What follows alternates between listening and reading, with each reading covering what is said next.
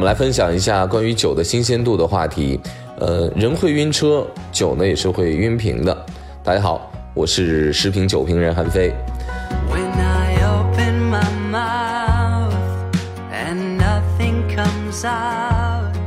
晕瓶呢，对于普通人或者说一些酒迷而言，啊，这都是比较玄幻的、难以琢磨的一种感性和理性打架的认知了。就是说啊，在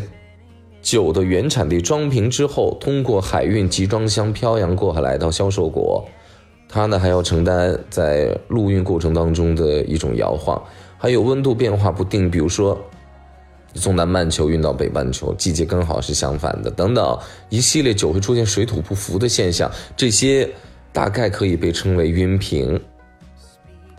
我以前呢是不太相信这种说法的，嗯，有的时候呢，哪怕喝到一款酒，说哎这个酒今天好像表现不是很好，我宁可相信说啊我的舌头状态不好，我也不相信这酒晕瓶了，因为我认为已然装瓶了嘛，要不然就是它坏了，嗯，它不存在晕瓶这么一说。因为啊，我并无法喝一口这个酒在中国的，然后下一秒穿越到原产地的酒庄再去马上喝一口，没有这样的直接的对比。即便是有很多这样那样的，呃，大家讲的这个我周围的酒师们讲的专业的说法，但是我没有经历过，我就只当传说了。但是现在呢，我恐怕不得不确信晕瓶这种说法可能真的存在。那前前段时间呢，我在意大利酒庄去周游的时候呢，我的朋友子路他非常担心说，呃，这个酒庄有没有他新结的这个原装的酒，于是他就要求我们每个人都带酒嘛，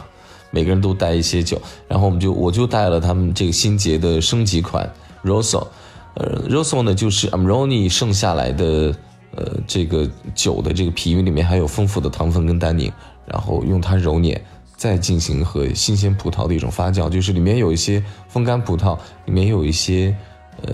这种新鲜葡萄结合的，所以比一般的新鲜葡萄做的酒要浓郁很多。当然得看酒庄，得看年份，得看发酵级别等等等一系列哈。我总之我们就人肉把这个酒背到意大利的老家，然后呢我们就要品评了。非常有幸，我们去的时候，那酒庄还真的非常传统、非常专业。他们呢，意大利酒庄有一个习惯，就他们都会每年库存一些酒在酒窖里面，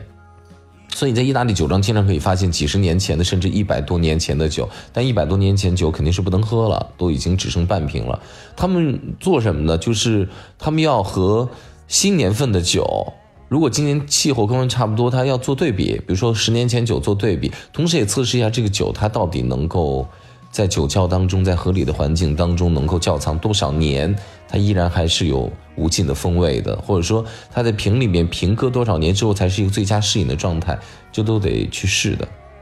嗯，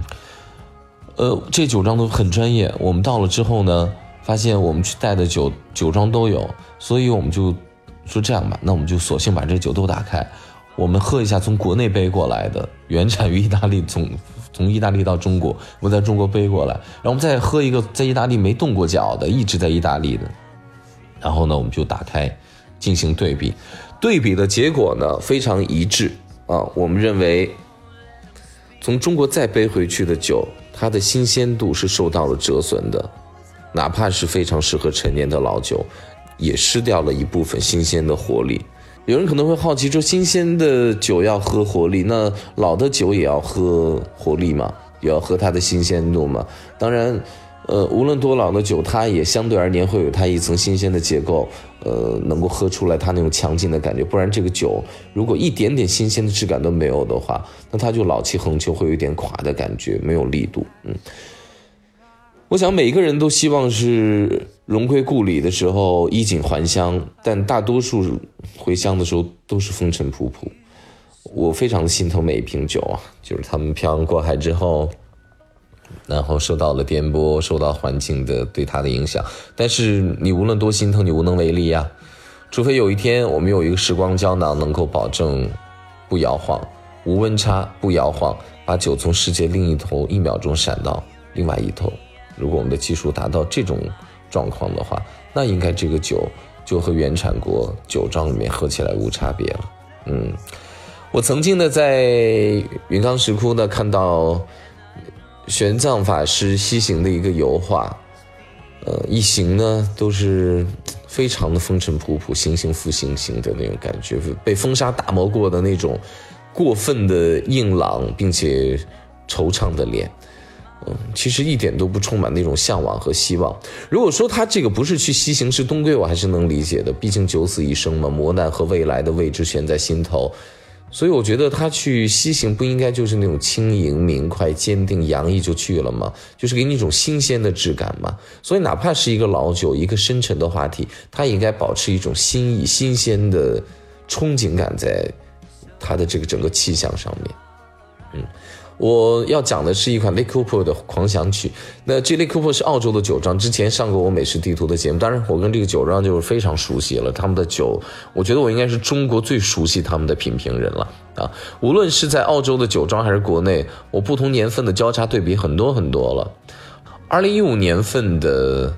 他们的这个狂想曲呢，我觉得我最起码喝了得有一百瓶了。那今天呢，我突然间发现，哎。在我的角落好像还有两瓶，我自觉它那种浓郁饱满、深色调和凉液会非常般配，于是开瓶喝呗。让我很兴奋，就是依据我的味觉记忆啊，它既然保有极好的新鲜度，也就是说那种黑色果实和巧克力，并有一些甘草类和香辛料的气息，还有一种盐碱感，这些味道各自是十分清晰的，没有和泥的感觉。抛开了晕瓶。包括我搬家摇晃等等，室内温度的变化等等，就光是平陈就四年多了。这对一向主打活力、年轻、奔放的澳洲酒保持新鲜度来说，这已经非常不容易了。嗯，就是传说的在海运的路上的集装箱，呃，最中间摇晃震荡最少的那几瓶，我觉得是不是是因为？它就是传说当中在中间那几瓶，又又有可能说它是那种蜡封的密闭性特别好的，又或者说它的橡木塞的弹性很好，没有让它有任何的过度氧化等等等等一系列的猜测。但我后来就想到有一个细节，我想我们是不能忽视的，那就是嗯酒的橡木桶，因为我记得这庄主呢一直告诉我说，他们一直用的是法国新桶，很贵很贵的。我想庄主是一个大手笔的，很舍得花钱的人，很舍得给酒庄砸钱的人。他说他用橡木桶好贵好贵，那他说贵那应该就是珍贵了。当然橡木桶的价钱不菲啊，尤其是新橡木桶成本很高的。所以我在想，难道是这种新桶的强结构给这个酒体本身一个极好的保护，以至于它在漂洋过海的路途当中没有晕瓶而变得气色很差？当然，我是非常反对用桶过度的。一个豪华盔甲下面装了一个孱弱多病的士兵。那他也无法打仗啊，所以酒跟桶的这种关系呢，应该就是好马配好鞍，这是我对酒的新鲜度其中一个原因的原因的猜测，我觉得不见得对，可以商讨，因为这种很微妙的感觉得慢慢来感受。感谢各位收听《非吃不可》，我是韩非。